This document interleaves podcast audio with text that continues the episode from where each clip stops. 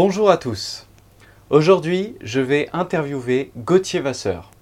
Gauthier a plusieurs cordes à son arc. Il a été banquier et est maintenant investisseur et conseiller en gestion de patrimoine. Il a gentiment accepté de répondre à mes questions et voici ses réponses. Donc je propose de commencer un peu chronologiquement. Mhm. tu as commencé euh, ton aventure professionnelle en tant que banquier. Tout à fait. Alors, euh, quel type de client euh, te faisait euh, une bonne impression et pour lequel tu as pu aller plus loin? Parce qu'en tant qu'investisseur, on cherche toujours à avoir un banquier, faire bonne impression au banquier pour avoir les meilleurs avantages, et notamment lors de prêts immobiliers. Tout à fait. Alors moi, après, à Société Générale, c'était assez complexe, parce que du coup, j'avais 700 clients dans mon portefeuille. Donc du coup, j'avais vraiment de la classe populaire jusqu'à des gens, on va dire, très aisés. Euh, et le but, évidemment, c'était de vendre des produits euh, à ses clients, et donc toujours avec des contreparties. Et donc le crédit immobilier, évidemment, faisait partie des, des actions où là, on peut avoir beaucoup de contreparties, donc il fallait négocier avec les clients, mais eux aussi négocier avec d'autres banques. D'accord. Mais euh, est-ce qu'il y a des clients où tu disais je pourrais aller plus loin euh, avec eux parce peut-être qu'ils te présentaient un meilleur dossier, peut-être qu'ils te, euh, ils avaient une meilleure situation ou ils se présentaient bien?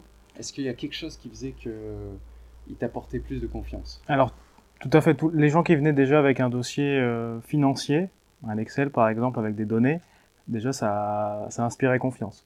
Après, euh, directement, voilà, donc on gagne un peu plus d'argent, euh, on, est, on peut s'endetter plus facilement, donc le taux d'endettement était moins important pour les personnes les plus aisées. Mais oui, après, le but c'était d'accompagner les gens tout au long du crédit immobilier et même aussi après. D'accord, très bien.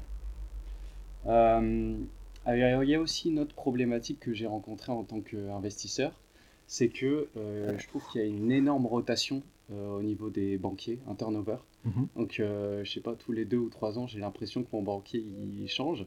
Est-ce qu'il y a moyen euh, de trouver un employé de la banque qui est amené à, à rester plus longtemps Alors malheureusement, c'est le métier de banquier en fait qui, qui est comme ça, parce que du coup, quand un conseiller euh, est installé depuis un certain temps, euh, il commence à être beaucoup plus, on va dire, gentil avec certains clients. Et donc la direction a mis en place ce, ce turnover afin que justement il n'y a, a pas, on va dire, ces passe droits pour certains clients, Ah, euh, pour que ça toujours, toujours la rentabilité soit au rendez-vous pour, pour la banque. Malheureusement, ça, ça arrive de plus en plus. Euh, parce qu'après, voilà, il y a les- aussi les conseillers qui arrivent à avoir des promotions sur d'autres métiers qui peuvent les intéresser. À l'inverse, quand on est dans les années 90 ou début 2000, il y a des conseillers qui restaient pendant 15 ans sur le même poste. ouais. Et généralement, c'était des très bons conseillers, parce que du coup, ils accompagnaient vraiment leurs clients euh, très longtemps. Ah, d'accord. Donc, c'est mis en place et c'est fait exprès qu'il y ait un aussi gros turnover. Tout à fait. Ah ouais, donc il n'y a pas euh, vraiment moyen. euh, Ou même peut-être les directeurs d'agence, souvent on dit il faut essayer de les, de les avoir. Eux, ils sont amenés à rester plus longtemps, peut-être, non? Tout à fait, ils ont un, un poste qui devrait au moins rester 5 ans. Donc, Ah. Du coup, ils- normalement, ils, ils restent un peu plus longtemps, mais bon, Ils sont moins assez- accessibles, peut-être.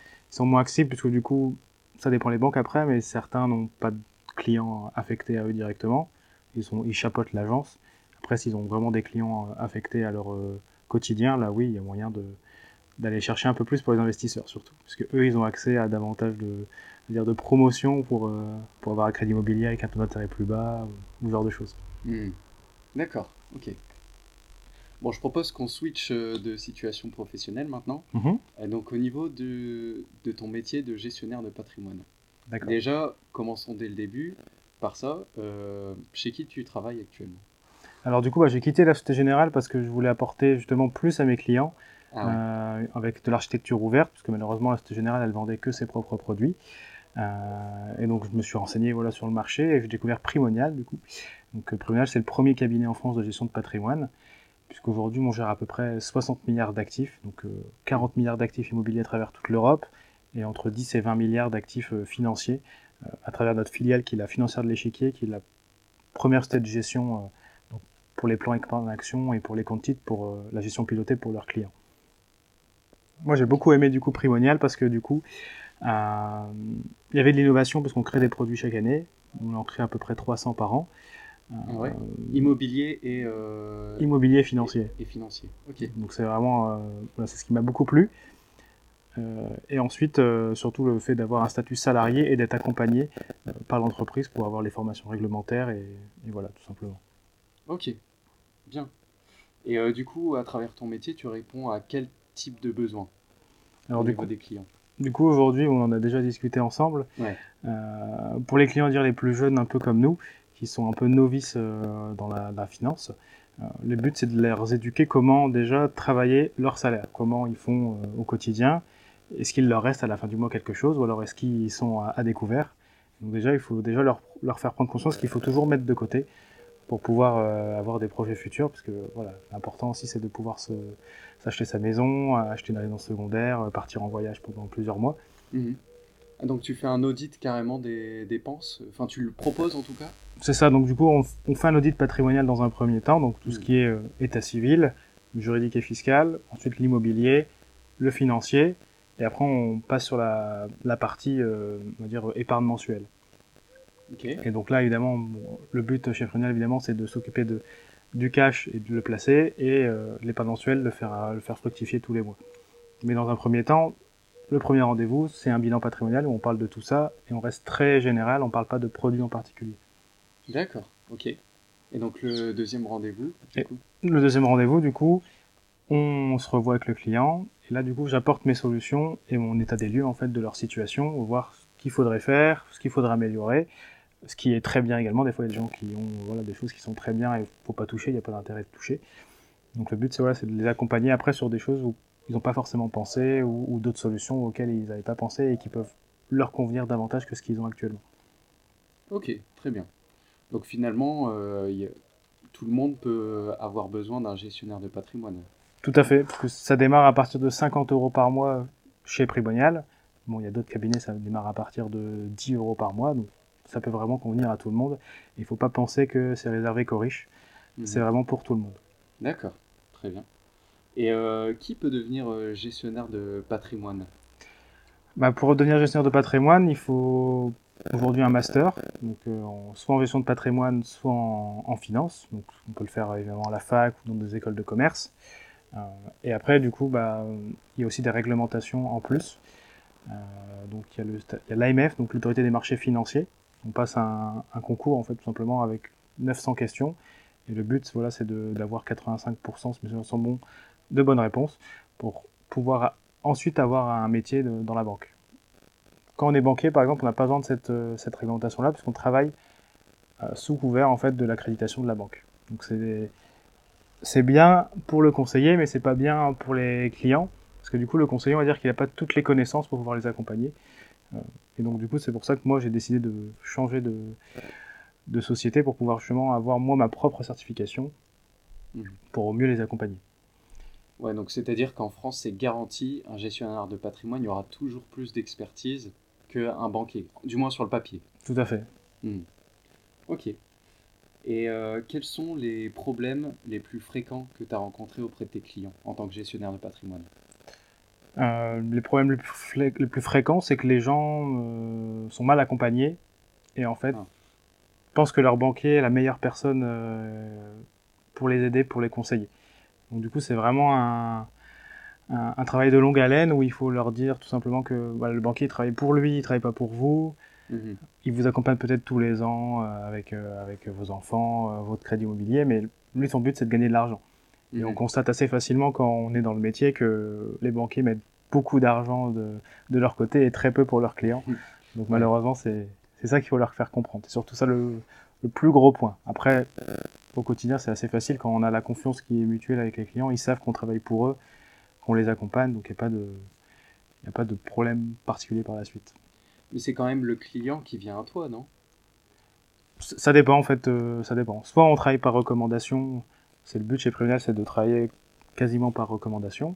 Ouais. Moi, quand j'ai intégré Primonial, bah, j'avais pas de portefeuille client, donc du coup, j'ai fait mon réseau, donc mon réseau au quotidien. J'avais aussi des anciens clients à la banque euh, qui, qui m'aimaient bien et qui, qui j'accompagne toujours. Mhm.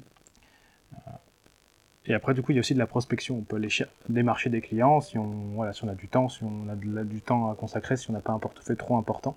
Mhm. on peut aller prospecter et accompagner d'autres clients. Donc là, c'est plus une démarche euh, de ma part. Donc du coup, les gens sont toujours un peu euh, Ah, d'accord. que veut cette personne, mais voilà, c'est pareil, c'est aussi un travail assez, euh, assez prenant. D'accord. Donc c'est-à-dire qu'ils ne viennent pas toujours à toi, des fois tu dois les, euh, les démarcher, entre guillemets, communiquer avec eux que c'est dans leur intérêt de faire appel à ton expertise, Mhm. comparé euh, aux, aux banquiers, parce qu'on le sait, c'est vrai, les Français pensent, euh, ont vraiment confiance en leurs banquiers. C'est ça. Et donc euh, tu leur expliques que c'est peut-être pas la bonne personne à faire confiance, et tu du coup tu leur dis en quoi tu peux leur être utile. C'est ça, tout à fait. Ok, très bien. Quelle est la différence d'après toi entre un gestionnaire de patrimoine en banque et euh, dans une société euh, patrimoniale? La différence, euh, la vraie différence, c'est qu'on aura, sur le plan vraiment produit, on n'aura pas accès aux mêmes solutions. En banque, même s'il y a des banques privées, Ouais. dans les banques, elles n'ont pas accès forcément à tous les produits du marché. Euh, Mais ça peut être de très bons conseillers également. Il n'y a pas de, voilà, il faut pas dire que les- tous les banquiers sont des mauvais conseillers. Bien sûr. Les conseillers de patrimoine en, en banque, ils sont quand même euh, très bien euh, Des- recommandés et que Ouais. voilà, ils travaillent bien. Il n'y a pas de, il y a pas de souci là-dessus. Après, c'est surtout sur l'aspect, euh, l'aspect produit où ils n'auront pas accès à, à toutes les solutions. Oui, ils proposent uniquement les produits de la banque en fait. En majorité. Et euh, alors que chez Primonial ou dans une société euh, de gestion de patrimoine, tu disais tout à l'heure que c'était quand même les produits, mais il y en a peut-être d'autres. C'est ça. Nous, on propose nos propres produits, propres produits parce qu'on est une société qui crée des produits. Ouais. C'est ça qui m'a plu également. Mais on a tout le marché. Moi, je propose, euh, enfin, je veux dire, il y a tout, tout le marché. J'ai euh, plus de 700 produits différents pour un seul et même produit. Donc, je propose pas, je propose pas que les produits de Primonial. Ah oui, d'accord. Il y en a certains qui sont très bien, donc je les propose, mais par exemple, quand on fait une allocation pour un client, imaginons qu'il va investir euh, dans de l'immobilier, bah, on, on met 4 ou 5 fonds immobiliers différents. Ouais. Donc j'en mets un de primonial, puisqu'il y en a un qui est très réputé, qui est très défensif et qui permet d'avoir une rentabilité sans prendre trop de risques. Et je mets aussi les concurrents qui sont aussi euh, très bons. Hmm. D'accord. Voilà. Ok. Et euh, au niveau des, des diplômes, tu disais tout à l'heure que en banque, euh, il n'y avait pas forcément d'autant de, de titres, euh, notamment le passage chez l'AMF. Mhm. Est-ce que pour un gestionnaire de patrimoine en banque, il a besoin aussi de ces certifications ou pas? Bah, soit en fait il ne l'a pas, et du coup il la passe euh, en travaillant à la banque. ce qui peut aussi arriver. Après, tout dépend du poste. Quand on a un conseiller, on va dire, euh, vraiment au quotidien, donc tout ce qui est carte bleue, crédit à la consommation, ce genre de choses, on n'a pas forcément besoin de l'AMF. On Hmm. peut être sous couvert de la banque. Après, dès qu'on propose des produits financiers ou, vraiment de l'immobilier euh, l'immobilier direct, Mhm. un crédit immobilier euh, type résidence principale ou investissement, là, il, il faut obligatoirement l'avoir. Donc, du coup, il la passe en interne. Après, l'autre euh, l'autre accréditation qu'il y a, c'est le statut CIF, donc Ah oui. conseiller en investissement financier. Celui-là il est encore plus élevé, ce qui permet aussi d'avoir euh, aussi euh, davantage de reconnaissance pour les conseillers. Parce que là, il y a une réglementation qui est de 100 heures tous les ans. Il faut avoir au moins 90% de bonnes réponses à, à tout- à toutes les formations. Ouais. Et euh, tous les ans, on a des, on va dire, des faux clients euh, où on les accompagne et surtout, faut pas se tromper parce que du coup, on a une note, on va dire, sur, euh, sur le, sur le rendez-vous avec le client. D'accord. Après, on est accompagné évidemment par une, une cellule d'ingénierie patrimoniale qui nous accompagne sur le juridique et fiscal quand c'est des questions très pointues, Mm. notamment dans l'expatriation ou des clients qui sont en résidence fiscale dans d'autres pays. Ah oui. Mais sinon, oui, après, il n'y a pas de. On sait à peu près, on va dire, des grandes largeurs sur tous les sujets. Ouais, c'est les cas vraiment particuliers. C'est ça. où là, euh, on sait que juridiquement, c'est pas toujours facile. Là, il y a un soutien quand même euh, pour ça. C'est ça. Ok.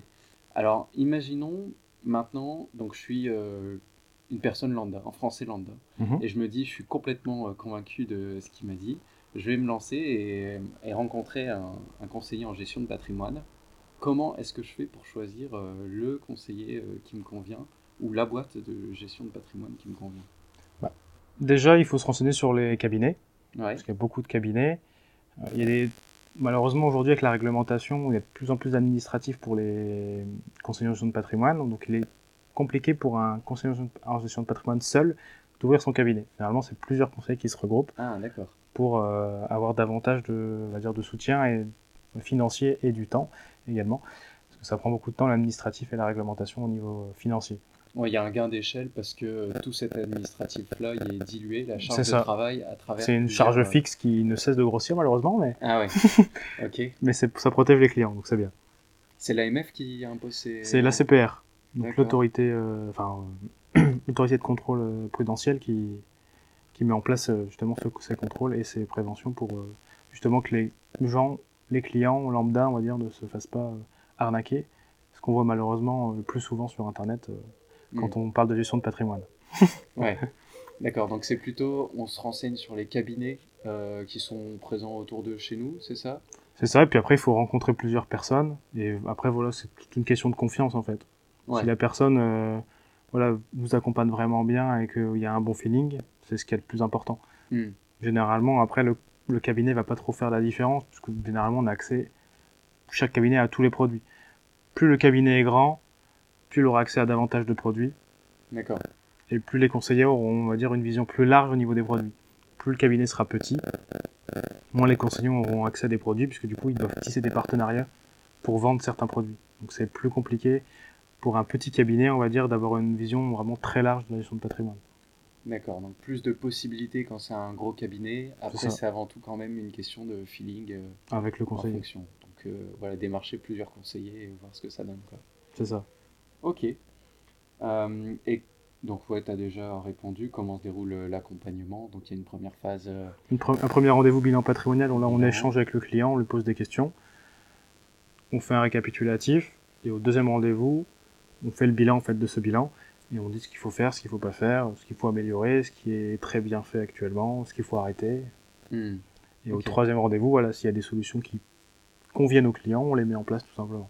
Après, il n'y a pas d'engagement, tout simplement. Nous, on est salariés, je sais pas si je l'avais dit au début, on est salariés du groupe, donc on est, voilà, on a un salaire, on n'est pas payé qu'à la commission.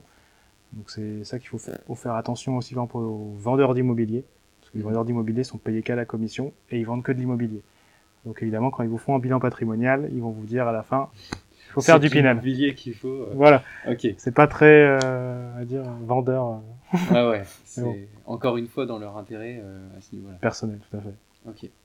Et donc, euh, en parlant de ça, quel type d'investissement plus précisément euh, tu, tu proposes? Tu as dit que tu faisais de l'immobilier aussi du financier. Mhm. Euh, Est-ce qu'il y a des types d'investissements en particulier? Est-ce que tu peux préciser?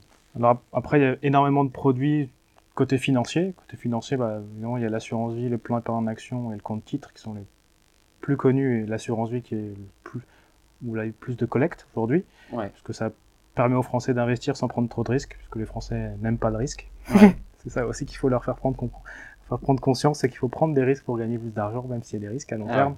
On est gagnant. Aussi un apprentissage. euh, C'est ça, de ce côté-là. Chose à enseigner. Grâce au fonds euro, finalement, c'est pour ça. Ouais. C'est ça. Malheureusement, les fonds euros n'ont pas permis euh, aux Français de prendre des risques. D'accord. euh, de ce côté-là. Et après, évidemment, il y a plein de solutions dans les contrats qui sont disponibles. Et après, du côté immobilier, on, investit, on, a, on a des partenariats avec tous les acteurs, on va dire, euh, sur l'immobilier neuf, par exemple. Donc tout ce qui est Pinel, Malraux, Monument Historique, donc toutes les solutions fiscales immobilières. On a des solutions également de meublé, donc toutes les solutions étudiantes, meublé de tourisme, meublé en EHPAD, meublé, euh, euh, voilà, meublé euh, résidence seigneuriale. Et après, on a aussi d'autres partenariats avec des sociétés qui trouvent un bien pour vous, qui le rénovent, euh, ils mettent euh, en place euh, une location, et vous, vous récoltez les loyers, vous n'avez rien à faire. Ah ouais. Ce qui est aussi un, un confort de gestion. Ouais, donc c'est très clé en main, finalement, euh, tous les produits euh, qui existent. hein. C'est ça, il y a beaucoup de solutions au final où le client en fait n'a rien à faire, Mhm. à part, euh, on va dire, faire le chèque. Ouais. Il n'a rien à faire, et ce qui convient généralement à beaucoup de personnes, parce que beaucoup de personnes n'ont pas le temps Ouais. de s'occuper de ça. Et c'est ce qu'on fait nous, c'est on s'occupe des gens qui n'ont pas le temps de s'occuper de ça ou qui n'ont pas l'envie. Ouais, pas l'envie aussi, ouais, ça arrive. Qu'il y a beaucoup de gens qui n'ont pas le temps. J'ai des clients que je dois voir depuis janvier, par exemple. euh, Je les ai toujours pas vus parce qu'ils n'ont pas le temps. Ouais, il repousse. Ouais. C'est ça. Ok. Et euh, comment est-ce que le client te paye du coup? Alors aujourd'hui, ouais, vous l'avez un peu abordé tout à l'heure. Moi, je suis salarié, donc on a un salaire euh, chez Primonial, donc c'est un confort aussi pour pour les personnes. Moi, c'était ce que je souhaitais qu'on était dans une situation avec ma copine qui était un peu compliquée. Il fallait qu'on achète notre résidence principale, donc Ah oui. c'était un vrai confort d'avoir un salaire. Mhm. Et après, on a en plus des commissions sur les produits qu'on vend. Évidemment, les commissions sont complètement différentes selon les produits. Donc euh, ça peut être voilà, du, de 0 à 2% par exemple sur les produits qu'on vend. mais moi je prends pas en compte ça parce que si on prenait en compte que ça, on ferait que de l'immobilier. Parce que si on vend de l'immobilier, évidemment c'est un ticket d'entrée qui est beaucoup plus important parce qu'on démarre au minimum à 50 000. Mhm. Et c'est là où c'est le plus rentable, parce que même si on prend 1% sur 50 000, bah, du coup on prend tout de suite un peu plus d'argent. D'accord. Donc le client, alors toi tu es salarié, ok, mhm. il va euh, payer primonial essentiellement avec des commissions. C'est ça. Donc les commissions, par exemple, quand on ouvre un contrat d'assurance vie, euh, une partie des frais d'entrée est, reversée à primonial et au conseiller. Euh, et quand, quand c'est de l'immobilier, par exemple, bah, le promoteur en fait aurait très bien en fait une commission au conseiller. Hmm. Donc là, le client ne paye pas. Ça, c'est l'avantage en immobilier, c'est que le client n'a pas de frais. Il a en plus le conseil d'un conseiller de patrimoine qui est en dehors du promoteur et donc euh, il va pas lui vendre n'importe quoi. Ouais. Ok. Ça c'est le gros avantage en immobilier surtout. Et euh, est-ce que ça arrive que les clients te demandent à être euh, à te payer à l'heure et du coup que tu t'engages à pas faire de commission, je ne sais pas. Est-ce que ça peut ça existe? Alors nous ça ça fonctionne pas sur les produits. Par contre, ça fonctionne sur tout ce qui est conseil fiscal et juridique. Ah. S'il y a une étude à faire pour des clients, imaginons, bah là j'ai le cas typique par exemple des clients qui sont à la retraite, ils ont deux biens immobiliers qui valent plusieurs millions, sauf mm. qu'ils ont plusieurs enfants et euh, si malheureusement ils décèdent, leurs enfants vont devoir payer plus de taxation que, que de récupérer en cash de l'immobilier. Donc là, en fait, le but c'était de changer leur statut marital et faire des donations aux clients, aux enfants, pardon, pour euh, avoir, euh, imaginons une succession, future avec beaucoup moins de taxes, malheureusement. Ouais. Et là, par exemple, c'est une lettre de mission qu'on met en place Mhm. ça dépend vraiment de l'aide de mission. Donc, si c'est un, travail de 6 heures, bah, on est rémunéré, imaginons 500 euros de l'heure, ça fait 3000 euros. Euh, on présente la, lettre de mission au client, si le client l'accepte, on la met en place, on fait toute l'étude, on remet l'étude au client, on lui explique. S'il est satisfait, on met en place la solution. S'il n'est pas satisfait, bah, du coup, lui, à lui de voir s'il veut travailler avec quelqu'un d'autre ou ne pas mettre en place la solution en fonction de, du résultat. Ouais, bien sûr. Et euh, qu'est-ce qu'apporte euh, finalement un gestionnaire de patrimoine par rapport à quelqu'un qui se dit euh, je vais me lancer seul, je vais apprendre et, et je vais investir par moi-même? Bah, du temps, c'est surtout du temps, je pense, hein, parce que quand on veut investir par soi-même et qu'on ne connaît pas, on va un, peu à tâtons. Mhm. Et on va peut-être faire des erreurs, mais bon, c'est comme ça qu'on apprend. Ouais. à l'inverse, le, gestionnaire de patrimoine, il va vous dire tout de suite, bah, ça il faut le faire, ça il faut le faire, et il va vous accompagner également sur qu'est-ce qu'on fait dans les solutions. Par exemple, quand on prend le plan épargne en action, les gens ils vont se dire bah, il faut prendre des risques, puisque évidemment c'est que des actions, c'est européen, on peut aller investir qu'en Europe, bah, je vais mettre 10 000 tout de suite, hop, et j'attends. Ouais. Alors qu'en fait, euh, il y a plein de solutions différentes, il faut voir comment se sent le marché euh, aujourd'hui, si on est dans une zone plutôt haute, s'il y a des incertitudes économiques, voilà, il faut faire attention à tout ça. Et je pense, voilà, c'est la connaissance et le temps qui, qui va faire perdre du temps, on va dire, aux clients. Ouais, voilà, il y a, une marche à passer euh, au début. C'est peut-être pas forcément rentable d'être euh, d'avancer tout seul parce que y a, on peut faire des erreurs. Euh, donc c'est là où le gestionnaire de patrimoine qui a déjà l'expérience, il peut tout de suite donner les conseils qui vont bien. C'est ça. Et je me disais aussi qu'il y a aussi plus de produits peut-être qui sont disponibles pour le particulier que vous proposez. Le particulier, oui, il n'y a pas accès à tout, mais s'il se renseigne, il y a possibilité d'avoir accès à tout. Ah, il y a possibilité. Donc en fait, il faut vraiment se renseigner euh, sur toutes les plateformes. Il y a énormément de plateformes sur Internet. Voilà, s'il veut un produit en particulier, oui, ça va être un peu plus compliqué parce qu'il faudra passer par un prestataire. Il faut faire attention évidemment parce qu'il y a des plateformes qui sont pas sécurisées ou c'est des arnaques. Mhm. Mais après, oui, il y a, moyen d'avoir accès à tout. D'accord. Après, on a nous, on a certains avantages que d'autres n'ont pas. Par exemple, juste pour le PEA, par exemple, euh, nous, on n'a pas de frais sur les produits dans les PEA. Alors que si le client lui passe par lui-même par une société de gestion, il aura des frais sur les produits qu'il achète. Ah d'accord. Donc c'est après c'est des petites choses en fait qu'on voit pas forcément, des 1%, des 2%, mais du bout à bout ça peut être euh, ah un avantage. Ok, je savais pas ça. Ok.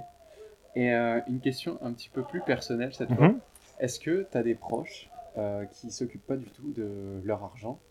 Et si oui, euh, comment euh, tu vis ça euh, en tant que gestionnaire de patrimoine? Tu fais ça tous les jours Est-ce que tu arrives à amener, à, leur faire comprendre qu'ils peuvent faire quelque chose de leur argent ou, mieux gérer ça? Bah, au début, c'était assez compliqué puisque les gens ne savent pas en fait euh, ce qu'est le métier de gestionnaire de patrimoine au début. Ah oui. Donc certaines personnes disent bah en fait euh, t'es trader. Ah ouais, ouais. Donc en fait non, il faut aussi leur faire comprendre qu'on qu'on travaille pour pour les clients. Et non, généralement ça se passe. Bon moi de mon côté ça se passe plus facilement dès que les gens ont des questions financières et ils m'appellent. Donc euh, voilà, c'est c'est assez facile on va dire dans dans ma famille. Ouais. Après s'occuper Ils ont compris. Ils ont compris. Ils ont compris. Mais après, euh, m'occuper de leurs finances, c'est un autre sujet. Après, voilà, il y a toujours, euh, à dire, euh, le côté sentimental. On travaille pas avec quelqu'un euh, qu'on est fortement ami ou ce genre de choses. Ouais. Moi, je le fais que si la personne, elle vient vers moi. Je vais pas aller vers elle. Ouais, ouais. Sinon, euh, c'est- moi, j'estime que euh, si elle avait besoin de moi, elle me l'aurait déjà demandé. Ouais, ouais, bien sûr. Surtout que voilà, c'est un lien ami, d'amitié ou de famille, c'est différent que, on va dire, un inconnu qu'on accompagne. Mais bon, moi, j'accepte tout le monde. Ouais. ok, mais je comprends quoi. Il peut y avoir. euh, Une petite tension, en fait. Ou une gêne. si euh, la personne investit à un moment euh, qu'il faut pas et sous ton conseil et puis il y a je sais pas une crise euh, économique comme le Covid etc que ça chute ça peut dégrader la relation alors que tu es pour rien quoi C'est ça. Covid Tout à fait. Nous, on conseille, après, on est- on n'a pas d'obligation de résultat. On a une obligation de moyens, mais pas de résultat. ouais Parce qu'on n'est pas, euh, on n'a pas la boule de cristal, malheureusement. ouais bien sûr est-ce que tu as quelque chose à ajouter sur le métier de gestionnaire de patrimoine? Et ensuite on passera sur la, la partie investisseur aussi Bah, c'est un très beau métier, puisque on rencontre des gens euh, tous les jours, des gens différents, des gens qui pensent pas du tout de la même manière. C'est très intéressant parce que psychologiquement, on, on voit énormément de cas différents. On peut, les gens peuvent être complètement contradictoires avec ce qu'ils disent. Ah Donc ouais. c'est aussi très intéressant de justement de comprendre la façon dont ils pensent et poser des questions ouvertes justement pour qu'ils puissent comprendre de ce que ce qu'ils disent euh, n'est pas bon ou Ah qu'il y, a- ouais. il y a un souci. ah oui il y a aussi un petit peu de psychologie pour pas euh, blesser C'est ça, pour ne pas blesser les gens parce que euh, imaginons qu'il y a des gens ils, ils ont un, un placement qui ne rapporte euh, qui rapporte imaginons 4%, euh, ils me disent c'est super bien mais entre temps le marché il a fait 80%. Bah, ah il oui voilà, ils vont me dire je suis hyper content de mon 4%. Je lui dis oui, mais si vous aviez fait juste ça différemment, avec le même risque, bah, vous auriez fait 80%. Bah, les gens tout de suite, bah c'est bête, ouais je suis nul. Donc il faut, du coup il faut pas leur dire comme ça, il faut leur poser des questions ouvertes pour qu'ils disent ah oui en fait si j'avais fait ça et qu'ils comprennent de lui-même pour éviter justement de les blesser parce que malheureusement ça arrive assez rapidement de blesser les gens sur euh, ce qu'ils ont fait Hmm. parce que à part quand ils sont vraiment très ouverts, là on leur ils disent généralement tout de suite j'ai rien fait, j'ai mal fait donc euh, c'est à vous de m'aider. ah ouais Ça, c'est plus facile, parce que les gens sont tout de suite ouverts. Après, quand les gens sont plus dans une démarche où ils veulent me vendre n'importe quoi, et donc je vais faire attention, je vais me renseigner, là, c'est un peu plus compliqué. Mais, euh, Ils veulent te vendre n'importe quoi, c'est-à-dire? Enfin, si moi, je veux me- en fait, ils sont plus dans une position où moi, je suis là plus pour la prospection, je suis là pour leur vendre un produit et gagner de l'argent, plutôt que leur faire gagner de l'argent. Ah ouais, d'accord. Là, c'est plus compliqué. Mais bon, c'est pas la même non plus, c'est pas le même lien entre les clients. Quand ils sont clients, quand c'est de la recommandation, quand c'est de la prospection, ça n'a rien à voir. C'est pas Hmm. du tout le même échange. Ok. On passe sur le côté investisseur? Allons-y. Alors, est-ce que tu peux me, nous parler de quelle a été, quelle est ta stratégie, tes objectifs, et du coup, euh, vers quoi tu t'es dirigé, quel type de produit pour avancer vers cet objectif? Alors moi, mon but, euh, c'est de plus travailler à 40 ans au moins Ouais. qu'aujourd'hui. Donc euh, j'ai du retard. j'ai du retard, parce que malheureusement l'immobilier a, a fortement monté, et donc l'endettement aussi. Donc c'est un peu plus compliqué de, de se dépêcher. Ouais. Et bon, il existe énormément de solutions euh, pour, euh, pour réussir à faire ça. Donc on a déjà mis en place une solution. On a déjà, avec ma copine, acheté un bien immobilier D'accord. qu'on a mis en location. Euh, ça nous fait du coup un... Entre toutes les charges et le loyer, on a un gap de 50 euros. Donc on est positif de 50 euros tous les mois. Mhm. Donc c'est hyper bien comme, euh, comme investissement parce que c'est un studio euh, dans la métropole lilloise. Mhm. C'est loué tout le temps. Là, ça fait trois ans que c'est loué à la même personne. Généralement, c'est des gens qui sont en prépa. C'est plutôt des gens qui sont précautionneux, qui font attention euh, à l'appartement. Il ne sera pas dégradé, euh, comme on entend toujours malheureusement les mauvaises histoires où Ouais. l'appartement a été saccagé, il ne paye pas les loyers. Mhm. Voilà. C'est quel type de fiscalité? Euh, donc là, on l'a mis en meublé, parce que la fiscalité meublée est très intéressante pour l'étudiant. Ouais. sur les petites surfaces, parce qu'il faut juste le meubler, mettre un canapé, un lit, euh, la vaisselle de cuisine, tout, l'équipement pour, euh, pour nettoyer, quatre chaises, une table, et là c'est meublé. Et le gros avantage, c'est du coup qu'il n'y a pas de fiscalité sur les revenus, grâce à, divers mécanismes, dont l'amortissement comptable. D'accord. Donc tu as ta résidence principale, tu as un premier bien euh, locatif. Est-ce que tu penses que tu pourras en avoir d'autres euh, sur du court terme? À court terme, euh, je regarde actuellement pour acheter un bien beaucoup plus gros. Donc Ah. là, c'est une maison qui est découpée en 7 logements Ah oui. Ok. pour aller beaucoup plus vite. Mhm, ouais. C'est en cours de négociation. Mais du coup, là, je pense que j'investirai avec d'autres personnes. Puisqu'aujourd'hui, avec ma compagne, on est endetté à 42%. Ah oui. Et donc, c'est un peu compliqué d'emprunter seul. Ouais. Enfin, D'accord. même la banque refuse euh, catégoriquement. Donc là, le but, c'est de trouver des investisseurs avec qui on peut investir. euh, et euh, voilà, qu'on partage le même projet pour pouvoir investir dans ce projet. D'accord.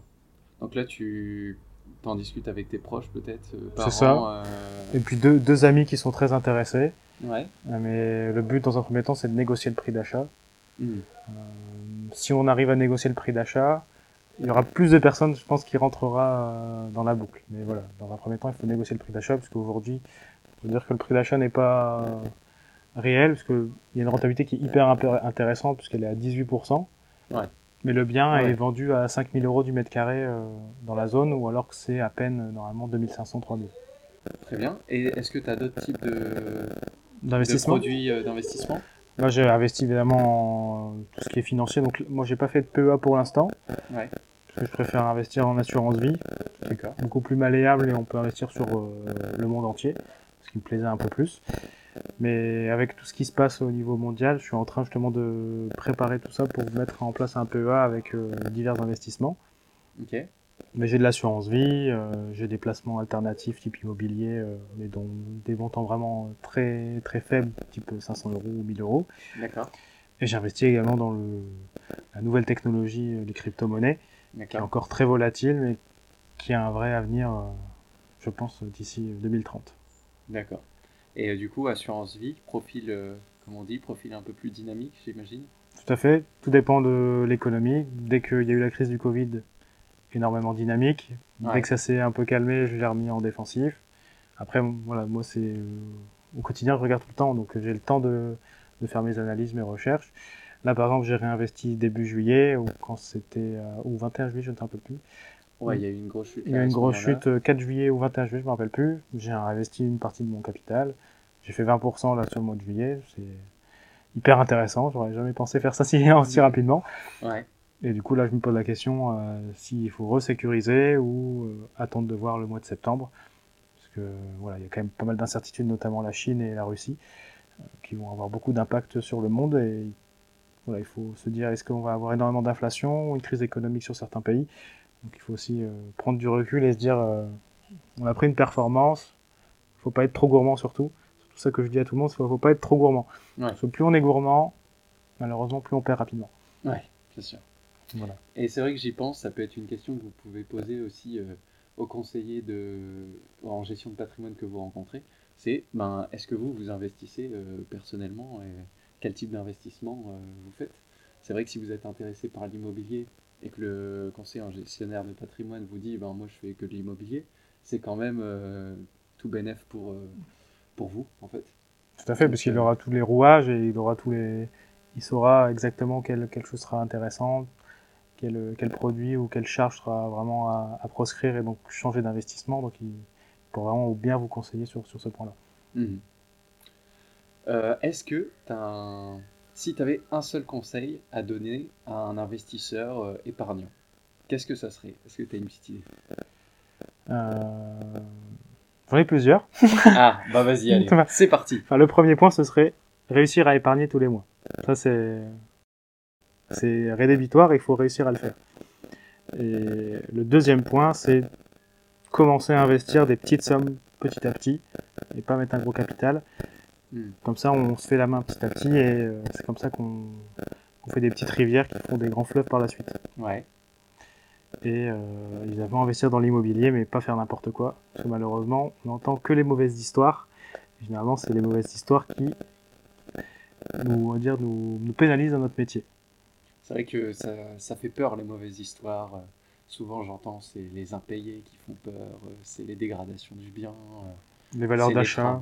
ils- c'est vrai, ça peut faire peur. Il y a peut-être des moyens de s'en sortir quand même. euh, je pense qu'il y a des assurances. euh, et si, si tu arrives à mettre de côté aussi, tu arrives quand même C'est à une protection. à te protéger. Ouais. Tout à fait. Très bien. Et euh, est-ce que tu as des ressources et des, voilà, des livres, je veux dire, à conseiller euh, euh, pour celui qui veut apprendre par lui-même, peut-être?